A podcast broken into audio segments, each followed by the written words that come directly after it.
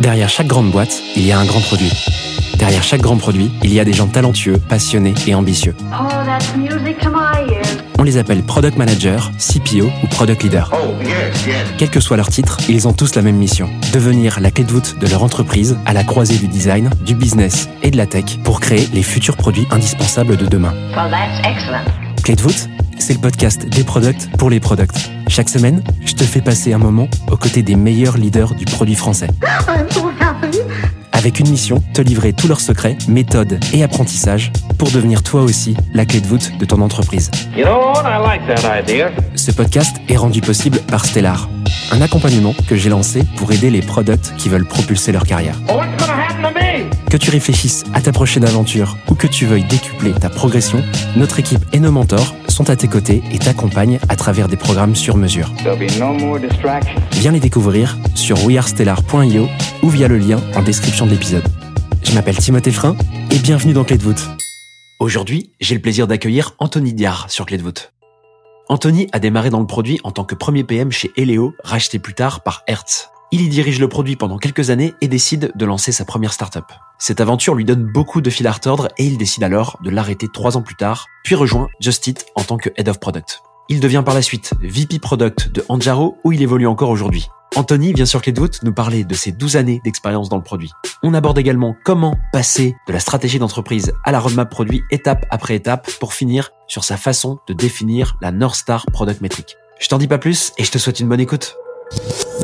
T'as dit tout à l'heure, et c'était hyper intéressant, que t'as commencé euh, assez tôt finalement à développer tes euh, compétences liées, tu vois, au management, en gros, euh, compétences organisationnelles, etc. Donc plutôt la casquette manager, product lead, VP, CPO, peu importe le titre, à la limite, c'est pas très grave. Et, et justement, bah, pour pour ce podcast, je pense que ce serait top qu'on qu'on creuse un sujet qui est proche de ça. A un sujet qu'on qu'on voit beaucoup quand on est manager d'une équipe produit, c'est tout ce qui va se rapprocher de, de la strat produit, de la roadmap. D'ailleurs, c'est honnêtement un beau bordel. Désolé pour la vulgarité, mais entre les notions de, de vision d'entreprise, de vision produit, de strat produit, de strat d'entreprise, tout ça lié euh, euh, à la roadmap produit, il y a de quoi s'y perdre. Euh, et et d'ailleurs, j'avais créé du contenu sur la newsletter, euh, ma newsletter Product Inbox là-dessus, parce que même moi, tu vois, à titre perso, je, je faisais pas encore vraiment le distinguo. Euh, je suis chaud pour qu'on en parle un peu si ça te va. Euh, c'est évidemment un sujet qu'on a évoqué avant de- d'enregistrer ce podcast. Toi, il y, a un- y a un chantier que tu as que t'as mené. J'ai l'impression que tu l'as fait à plusieurs reprises. Tu vas me dire sur comment tu passes d'une stratégie à une roadmap produit. Ça, c'est un truc que tu as fait où exactement?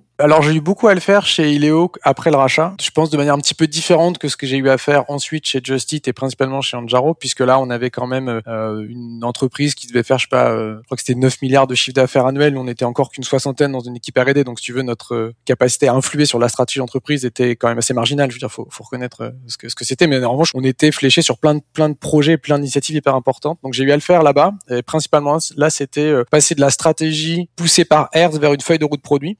Et chez Just Eat, où là, pour le coup, le- l'enjeu était un petit peu, un petit peu différent puisque c'est un marché ultra concurrentiel et on avait besoin de mettre en place une stratégie business. C'est-à-dire comment est-ce qu'on allait euh, maintenir euh, un niveau de vente euh, Just Eat en France euh, alors que Deliveroo, Uber Eats, par exemple, était super présent sur le marché? Et quel impact ça allait avoir sur le, sur le produit, comment le produit allait- être un enabler de cette stratégie ou un accélérateur? Là, chez Anjaro, c'est un peu différent euh, puisque on est, euh, donc, on est une, une start-up, notre avenir, on l'écrit, on va dire quoi. Et donc là, on a une approche qui est plutôt, on rentrera un petit peu dans le détail, mais moi, mon boulot là aujourd'hui, c'est d'identifier avec les autres membres du COMEX quelle est notre stratégie d'entreprise sur l'année, par exemple, et de faire en sorte que cette stratégie d'entreprise, elle se matérialise en stratégie produit et en feuille de route produit. Mais comme tu le verras, euh, quand on rentrera un petit peu plus dans le détail, pour moi, le, le, le- la partie stratégie produit et stratégie d'entreprise, on fait en sorte que ce soit un truc qui soit très euh, pluridisciplinaire. C'est-à-dire qu'en fait, c'est c'est le- chaque équipe au sein d'Anjaro, on fait en sorte qu'elles aient normalement le même objectif, euh, juste elles y concourent un peu différemment, le produit étant un des éléments euh, qui concourent à la réussite de, de la boîte sur l'année. Si je comprends bien, on peut parler du sujet chez Anjaro, parce que c'est un truc euh, que tu es en train de faire ou que tu as fait récemment, c'est ça? Oui, exactement. Trop cool. T'étais en plein dedans là en 2023 ou euh, c'est quelque chose que tu as fait euh, ouais? Non, ouais, alors on l'a fait euh, pour 2023, on l'a fait il y a quelques mois, euh, puisqu'on a décidé cette année de le faire euh, plutôt une vision à 12-15 mois. Donc on a fait un kick-off, donc j'ai expliqué un petit peu en quoi ça consistait. Et par exemple, j'ai eu la dernière réunion d'arbitrage, enfin que nous on appelle arbitrage, mais qu'en fait notre product strategy meeting quarter, qu'on a tous les trimestres, je l'ai eu il y a quelques semaines là. Donc ouais, c'est chaud dans mon esprit là.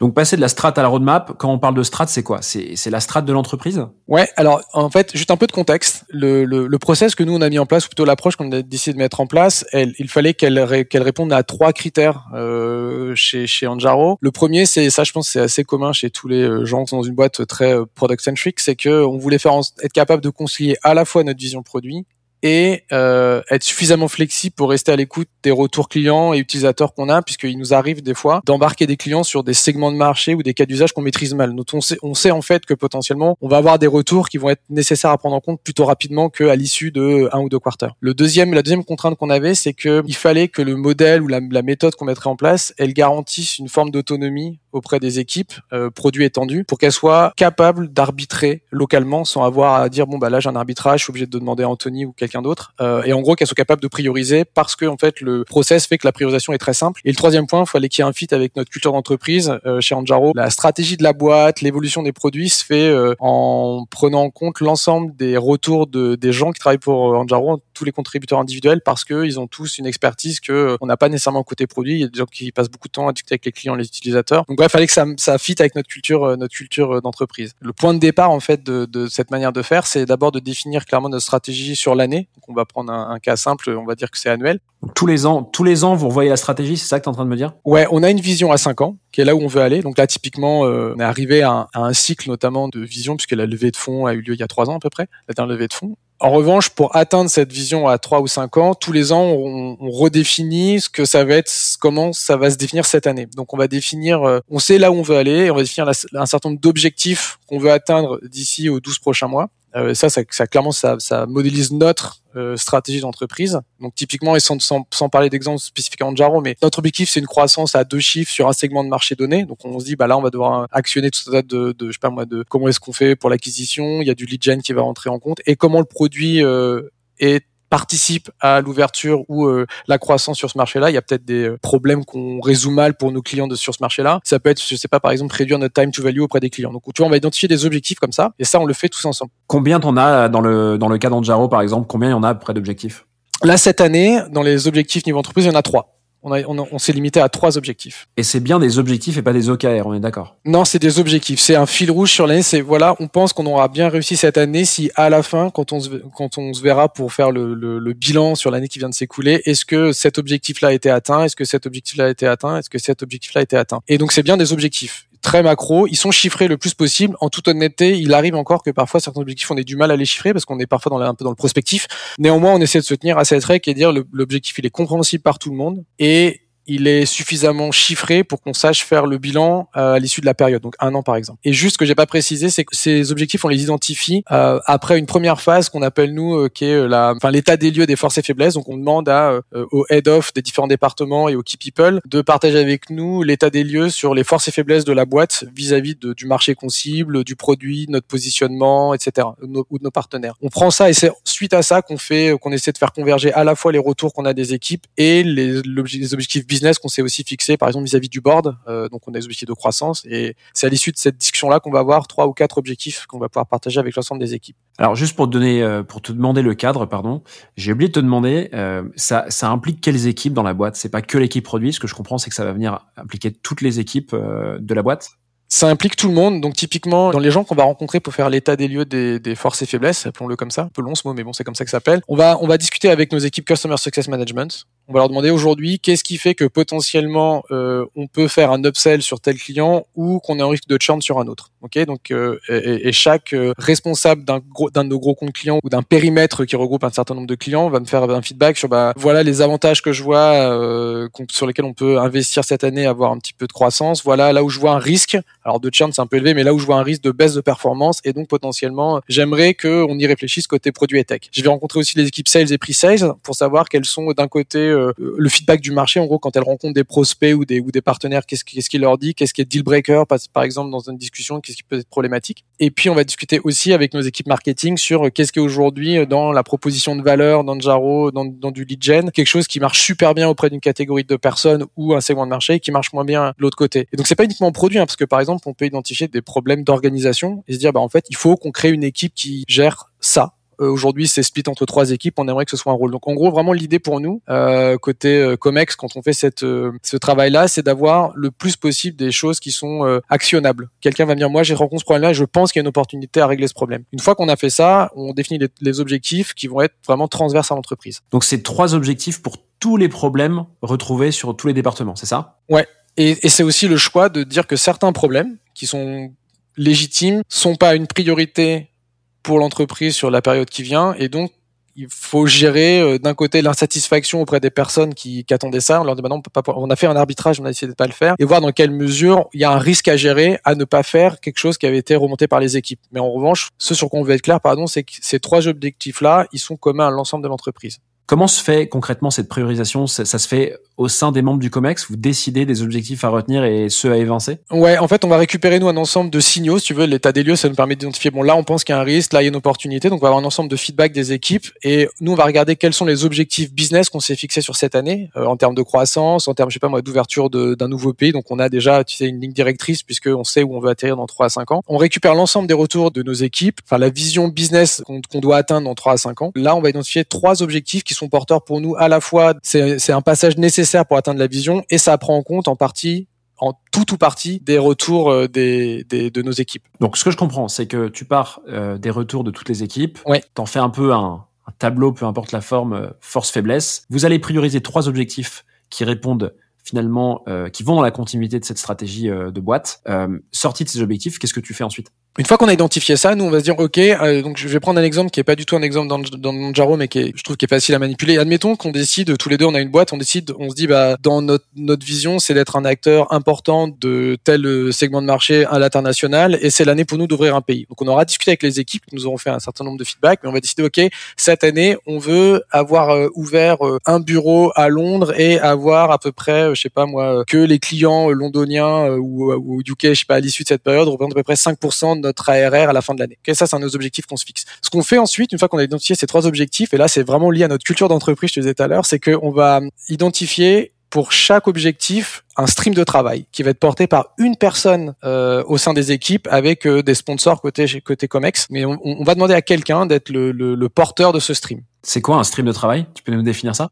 Euh, en dessous de cet objectif, qui un objectif de boîte, il va falloir euh, identifier des sous-objectifs par équipe. Donc typiquement, euh, tu vois, si toi et moi on décide d'ouvrir un bureau à Londres, ben, il va y avoir une équipe admin qui va dire, mais attendez, moi, il faut que je j'enregistre euh, Anjaro ou euh, Anthony Timothée euh, auprès des bureaux à Londres pour qu'on soit en auto, enfin, tu vois, autorisé à opérer sur place, etc. On va identifier pour chaque objectif les équipes impactées, euh, un ensemble de sous-objectifs, comment elles, elles voient les choses, quels sont les obstacles ou les challenges qu'elles qu'elles pensent rencontrer. Euh, et c'est ça un stream de travail, c'est l'objectif, les, enfin l'objectif d'entreprise, quoi, tu vois, le, le- la stratégie. Euh, quels sont les, les moyens à mettre en œuvre, les obstacles qu'on anticipe pour chacune des équipes qui euh, vont participer à ce stream de travail. Donc typiquement l'ouverture d'un business euh, allait se déployer euh, à Londres. Dans notre exemple, il y aurait une partie, bah, faut qu'on recrute sur place, faut qu'on ait des locaux, et puis il faut qu'on adapte notre produit pour qu'il soit compatible avec le marché londonien. Et puis côté marketing, faut que j'aille faire de la lead gen spécifique. Tu vois ce que je veux dire? Donc en gros, tu vas identifier pour chaque équipe comment elle participe. Et je disais que c'était une culture d'entreprise parce que nous, la manière dont on, fonctionne, c'est que on, on a fait un kick-off. C'était le premier qu'on a réussi à faire aussi. Euh, C'était la première fois que la, la méthode a vraiment été euh, hyper aboutie, où on a identifié trois streams de travail, donc qui représentaient nos trois objectifs, et on a demandé à, à- on a créé des équipes par stream d'une dizaine, douzaine de personnes, avec comme objectif de d'identifier pour chaque des équipes comment elles pouvaient euh, euh, participer à l'atteinte de l'objectif, quels moyens, de quels moyens elles avaient besoin, quels obstacles elles allaient rencontrer, pour nous fournir en gros une espèce de feuille de route de comment elles, elles aimeraient gérer ce stream au fil de l'année. Donc c'est une stream par objectif, c'est ça que je comprends. On parle, moi, je parle de stream dès l'instant où en fait l'objectif est clair et qu'on dit maintenant c'est des moyens, c'est des gens. Là, ça devient un stream de travail qu'on pilote euh, après euh, au niveau Comex toutes les deux semaines. On a un, un update où on discute de l'état d'avancement des streams, les problèmes rencontrés, ce qui fonctionne, ce qui fonctionne pas, ou les hypothèses qu'on a prises qui sont à valider depuis, par exemple. Concrètement, est-ce que tu pourrais nous donner un exemple chez Anjaro de euh, bah, d'un objectif et d'un stream associé? Ouais, alors un de nos objectifs, par exemple, c'est euh, on a identifié une nouvelle version de notre produit. Euh, bref, je te passe les détails. Et notre objectif, c'est de voir comment est-ce que, au fil de l'année, on en fait un vecteur de croissance sur le marché français. Donc, on a identifié un chiffre de croissance qu'on voulait atteindre sur le marché français et comment est-ce que cette nouvelle version du produit peut y contribuer. Donc, ça, c'est un des streams de travail. Et donc, il est porté, par exemple, celui-ci par euh, un de nos product managers qui est une de nos product managers, qui est en charge euh, de fédérer les équipes autour de cet objectif-là. Et donc une fois que tu as un objectif et un stream, Ça, euh, tu le fais pour chacun des trois objectifs. Comment tu passes de ça à euh, la roadmap produit concrètement? Les, streams de travail, ils, identifient des choses à faire. Euh, des objectifs, des moyens, des challenges qu'ils vont rencontrer. Donc, certaines d'entre elles vont être des, capacités produits à développer ou des modifications à apporter à des manières dont on traite le problème aujourd'hui. Et donc, chaque product manager qui est impacté par le stream, donc par exemple quand c'est un truc qui est très porté par le produit, il participe aux discussions et ils vont identifier l'ensemble des freins produits à l'heure actuelle pour pour atteindre l'objectif. Et donc dans ces cas-là, ils vont identifier des initiatives qu'on va essayer de projeter dans le temps en disant ok ben moi je pense que je peux il faudra permettre euh, aux produits de faire ça. Il faudra je sais par exemple il faudra qu'on ait une capacité à s'intégrer avec plus d'outils de, du marché. Ok donc c'est une grosse phase d'intégration à prévoir. On va identifier des, initiatives qu'on va essayer de projeter dans le temps sachant qu'on sait que un truc est projeté dans très longtemps. Il y a peu de chances pour que ça se passe exactement comme prévu. C'est pas grave. Notre objectif c'est de montrer qu'on l'a bien identifié qu'on va le faire à un moment donné. Et ensuite euh, donc là ça va définir notre feuille de route côté produit. Chaque euh, équipe produit va venir avec l'ensemble des initiatives qu'elle souhaite porter sur l'année pour répondre aux objectifs qu'on s'est fixés. Et une fois que c'est fait, on va se focaliser sur le prochain quarter et c'est avec ça qu'on va identifier nos OKR pour le pour le prochain quarter. Telles initiatives rentrent dans euh, le prochain quarter, donc on identifie euh, nos key results associés euh, par équipe produit. Et donc là, t'en tires une roadmap. Et là, on en tire une roadmap, donc qui va être très précis sur le prochain quarter, un peu moins précis sur le quarter d'après et très peu précis sur le semestre qui suit, par exemple. Ouais. Intéressant. Est-ce que tu pourrais nous refaire, si ça te va, euh, très rapidement les différentes étapes? Donc partir de la strate d'entreprise et de l'amener euh, à la roadmap. Comment ça se passe, étape après étape? Ouais. Première étape, on identifie notre stratégie d'entreprise. Quels sont les trois ou quatre objectifs qu'on veut atteindre cette année? Et pour le faire, on discute avec les gens dans l'équipe. Deuxième moment, on aligne ces objectifs et on les découpe en stream. Quels sont les projets, les gros trucs qu'on va devoir faire pour atteindre ces objectifs? Chaque objectif a un stream de travail qui inclut tout le monde. Ensuite, une fois qu'on a identifié ces streams de travail, on a identifié quelles sont les initiatives produits qu'on doit prévoir sur l'année. Et on va se focuser dans un premier temps pour définir les OKR du prochain trimestre, ceux qu'on va euh, adresser dès le début de l'année. quoi. Trop bien, merci beaucoup. Hyper intéressant en tout cas euh, cette démarche. Je suis sûr que ça pourra servir euh, à d'autres personnes qui réfléchissent un peu à mettre ça en place dans leur boîte, qu'elle soit petite euh, ou plus grosse d'ailleurs. Je pense que c'est une méthode qui est assez universelle. Ça va ensuite dépendre du nombre de personnes qu'il y a dans la boîte, mais globalement, elle s'applique super bien. Voilà, j'espère que cet épisode t'a plu. I have everything here. Si c'est le cas, tu peux me soutenir de deux façons. Laisser 5 étoiles sur Apple Podcast ou Spotify et un petit commentaire, ou partager cet épisode à une personne de ton entourage. Oh, yes, yes. Je te remercie vraiment pour tes retours. C'est grâce à toi que j'améliore Clé de voûte pour le rendre utile à ton quotidien. Darling, this trip's an inspiration. N'oublie pas, si tu réfléchis à ta prochaine aventure ou à décupler ta progression, nous avons l'accompagnement qu'il te faut sur wearestellar.io. Well, that's excellent. Je te donne rendez-vous la semaine prochaine pour un tout nouvel épisode riche en contenu actionnable. À très vite I'm so happy.